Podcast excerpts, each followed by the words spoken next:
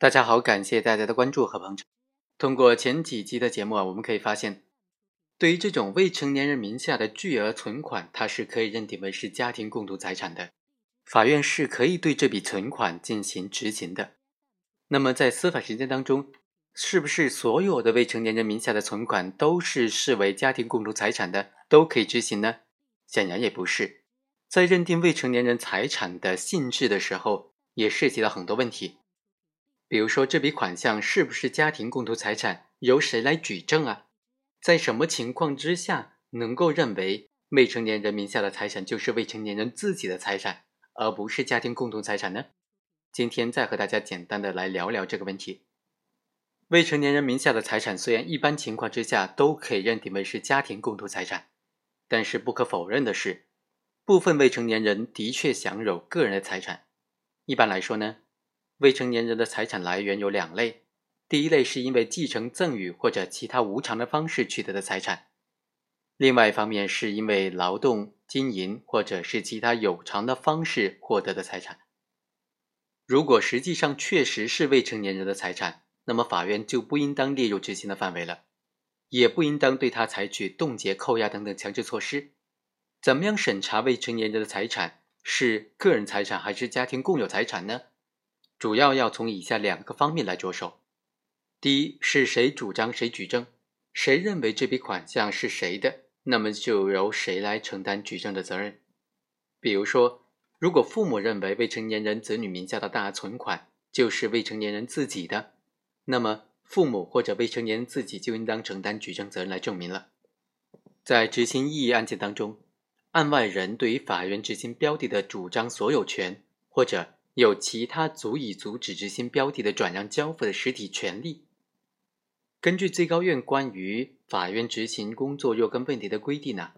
案外人对于执行标的主张权利的，就可以向执行法院提出异议。案外人异议一般都应当以书面的形式提出，并且提供相关的证据。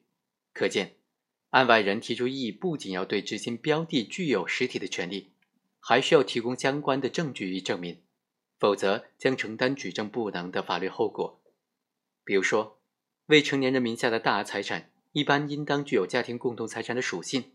如果案外人主张财产是属于未成年人个人所有的，并非是家庭共同财产，那么就应当提供相应的证据，对财产的真实来源进行证明。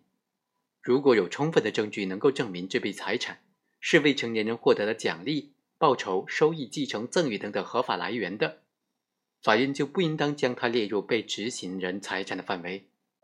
但是如果案外人不能够承担举证责任的，没有办法提供相关的证明的，那么他的执行异议申请就无法得到法院的支持了。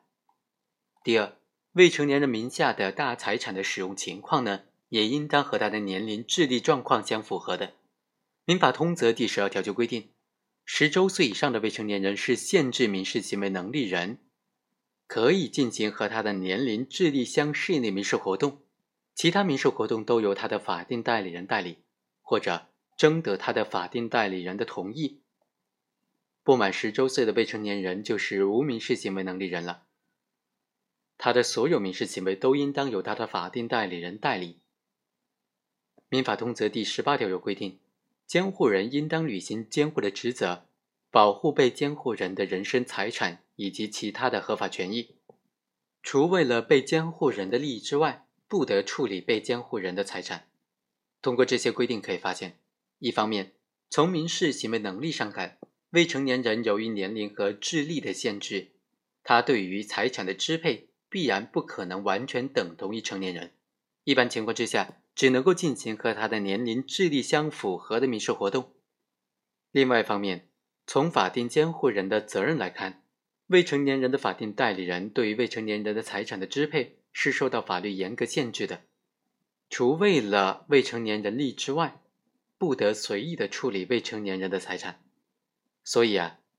像这种在案外人议程序当中，如果未成年人的监护人主张执行标的是未成年人自己的财产，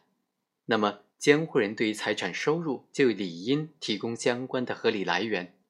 是否是未成年人接受奖励？继承报酬等等所得，